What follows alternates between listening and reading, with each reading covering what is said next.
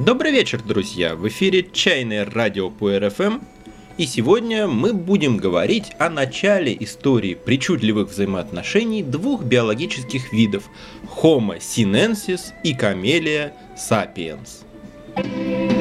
помнишь, как все начиналось? Чай без чайной культуры – это просто гастрономический пустяк, а культура немыслима без истории. История – это реинкарнация невоображаемая, а реальная – превращающая человека из двуногого мотылька-однодневки в обитателя вечности.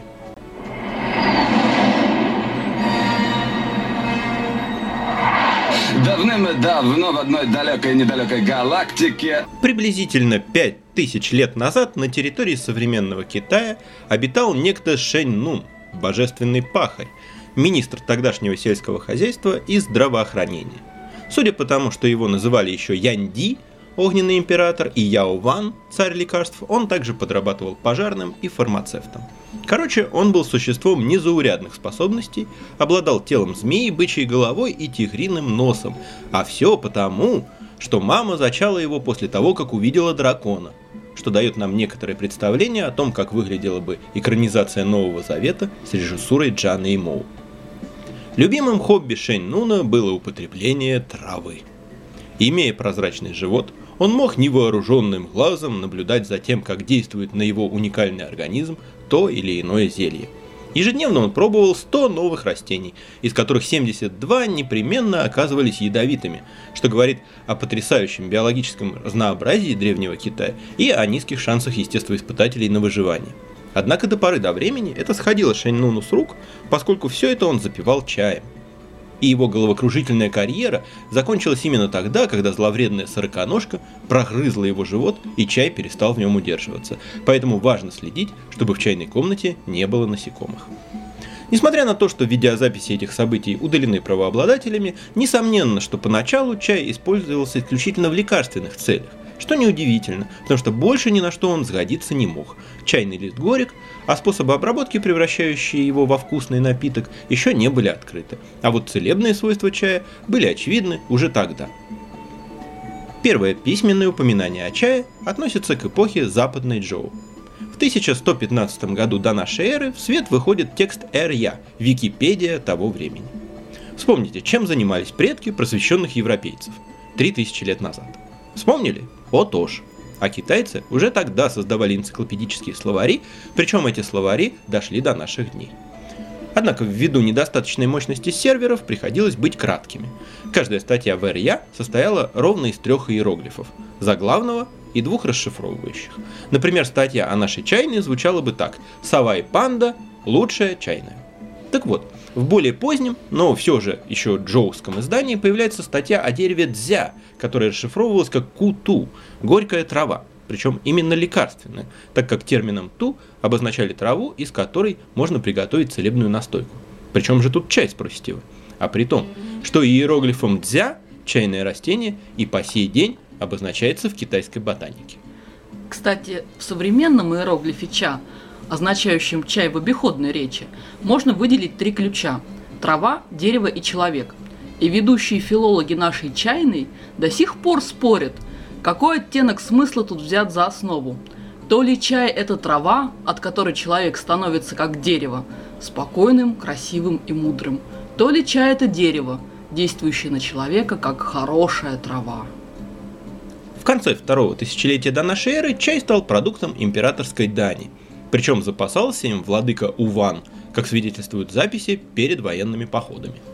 Те, кто играл в третьих и четвертых героев, прекрасно его поймут, потому что недооценивать целебные зелья не следует. А в середине эпохи Джоу, в период весны и осени, это примерно 600 лет до нашей эры, начинают появляться первые упоминания о гастрономических способах приготовления и употребления чая.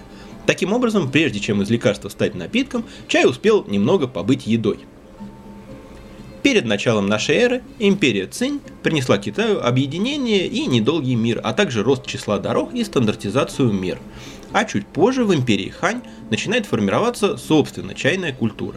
Появляется множество письменных упоминаний о чае, и возникают специализированные рынки торговли чайным листом.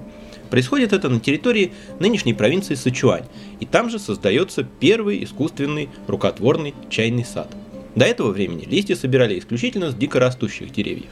Но примерно в 50 году до нашей эры Ули Джень, настоятель буддийского монастыря сладкой росы, посадил на горе Мэндин 7 чайных деревьев.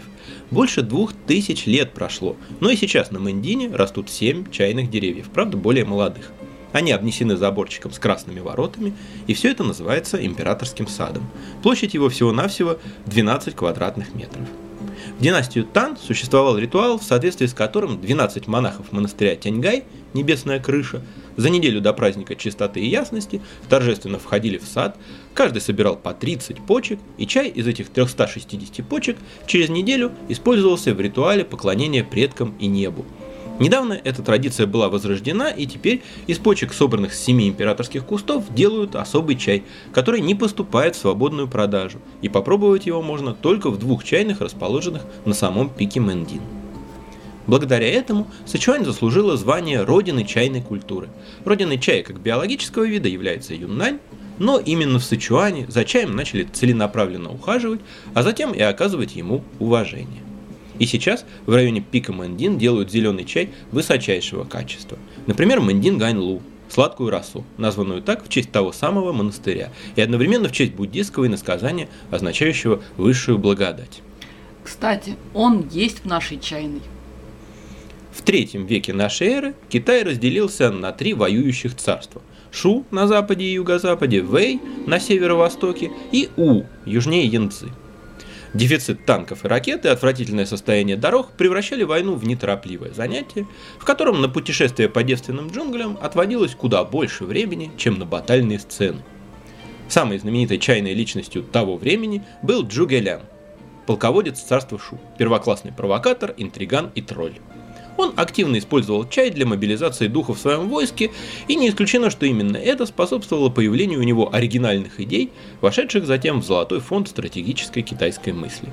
Так однажды, будучи застигнут армией противника в городке с небольшим отрядом воинов, Джугелян вместо того, чтобы сопротивляться и погибнуть с честью, приказал открыть ворота, стал на высокой башне, так чтобы его было видно издалека, сложил руки на груди и принялся ехидно рассматривать неприятеля. Делал он это с таким невозмутимым видом, что враг так и не решился атаковать беззащитный город и отступил. В другой раз Джугелян хитроумно стравил друг с другом царство У и Вэй, ослабив обоих конкурентов. Правителем Северного царства Вэй был некто Цао Цао.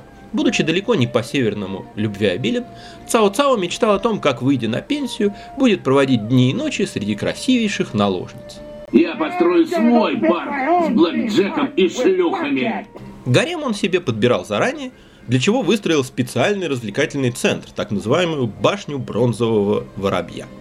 Коварный Джугелян в доверительной беседе дал зуб Джоу Юю, военачальнику царства У, что Цао Цао предлагает У мир только чтобы заполучить двух знаменитых красавиц, назвал их поименно и порекомендовал не артачиться и отправить их в башню бронзового воробья, что, мол, вам двух баб жалко ради мира во всем мире. Но неожиданно оказалось, что одна из названных Джугеляном красоток была матерью императора У, а вторая супругой самого Джоу Юи.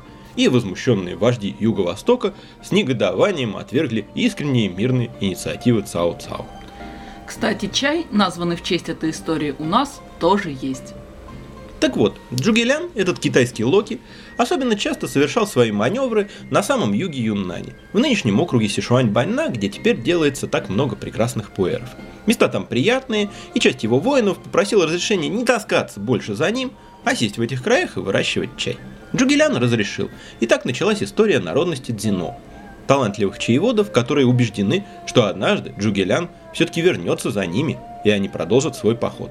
Даже их смешные головные уборы до сих пор похожи на шлемы почти двухтысячелетней давности. Джугеляна и самого местные пейзажи очаровали до такой степени, что буквально на каждом холме он забывал какой-нибудь предмет.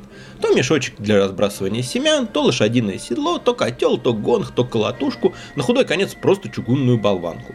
И по названию этих предметов и получили свои первоначальные имена шесть великих чайных гор – так что если в названии вашего любимого пуэра вдруг всплывет деревянная колотушка, поблагодарите за это хитрого Джу. Ослабленный междоусобицами Китай постоянно подвергался набегам кочевников с севера, которые были очень злыми, ведь их пока еще никто не поил чаем. А в пятом и шестом веках нашей эры, в эпоху северных и южных династий, новая напасть неожиданно пришла с юга.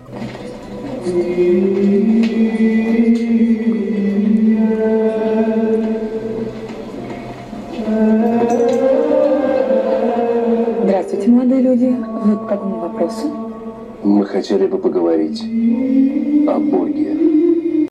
В Китае появляются добрые скинхеды в оранжевых плащах, которые ходят от подъезда к подъезду с вопросом «У вас есть минутка, чтобы поговорить о просветлении?» Это пришел буддизм. Китайцам вполне хватало для жизни конфуцианства и даосизма, но у чужого учения был козырь – чай. Буддисты обнаружили, что свойства чая очень гармонируют с их идеями, и толковать о Будде, а также собирать пожертвования под чаек намного приятнее – и с тех пор распространение буддизма шло бок о бок с распространением чая. Странствующие монахи приносили чай в новые районы и страны. Именно так, например, чай чуть позже попал в Японию. А при монастырях разворачивалось чайное производство, и сейчас многие буддистские монастыри являются одновременно и чайными центрами. Не всегда, правда, чай собирается и делается руками самих монахов. Бывает и так, что занимаются этим самые обычные, ни разу не просветленные крестьяне, но на угодьях, принадлежащих монастырям. Кстати, буддийский монастырский чай тоже есть в нашей коллекции. Не без помощи адептов буддизма появляется мода на чай в самых разных слоях общества. То же самое мы можем наблюдать сейчас и в России. Растущие, как на дрожжах, эзотерические шапито и кружки тибетской вышивки очень любят завести у себя какую-нибудь чайную культурку. И не исключено, что знакомство широких масс с более-менее хорошим чаем – это лучшее, что эти собрания анонимных просветленных могут сделать. Забавно, однако, что среди воронежских буддистов немало таких, кто шарахается от чая, как имперский штурмовик от джедая, тогда как их предшественники и восточные коллеги относились и относятся к чаю с неизменным уважением. Но это же Россия. У нас и христианство не как у людей, и буддизм тоже. Распространившись на просторах Китая, населенных самыми разными народностями, употребление чая обрастает разными местными фишечками. Так на северных границах додумались класть в чай приправы, имбирь и лук – и делают так по сей день. При династии Тан в 7-9 веках Китай наконец превращается в мощное, единое централизованное государство. Расцветает живопись и поэзия, и в искусстве появляются чайные мотивы. Я заварю пуэрчик покрепче, включу пожестче рэпчик, это лечит так легче, как и... Нет-нет, Баста и Гуф еще не родились. Поэтому чайные стихи пишутся на китайском. И в одном из стихотворений 8 века впервые встречается термин чадао – путь чая. И речь тут, как вы можете догадаться, не о торговом пути. Хотя с торговлей в это время тоже все хорошо. Чай впервые попадает за пределы Китая. Сначала принцесса Вэнь Чен, выданная замуж за тибетского властителя Сронг Цзан Гампо, вывезла чай в Тибет. Так вот, как говорит наш замечательный сатирик Аркадий Райкин, Женщина, друг, человек. И в скором времени чай там практически полностью вытеснил кефир и пиво. Расчет оказался верным, и Тибет стал отличным рынком сбыта чая, поскольку варят его горцы буквально тюками. А муж принцессы на радостях построил в ее честь огромный дворец Патала. Будете в Лхасе, загляните, очень впечатляет. А немного позже японский дзенский монах Цзуйден впервые привозит чай в Японию. Его никто замуж не выдавал, он был сам по себе путешественником. В эту же самую эпоху там жил чайный Ломоносов и Пушкин, которого звали Луюй, и который теперь в глиняном виде присутствует в большинстве чайных клубов. Это был хипстер, фрилансер и социопат. Талантливый найденыш успел побыть и послушником в монастыре, и бродячим артистом, и кандидатом на престижные должности. Но мир коррупции и гламура не прельстил Луюя, и он провел жизнь в странствиях, изучая чай, утварь и воду для него, и достиг в этом нереальной крутизны – Мог, например, по виду и звуку льющейся воды отличить воду с середины реки от воды, взятой у берега. Перу Луюя принадлежит... Долбанная Библия? Эй, эй, святая долбанная Библия, сынок!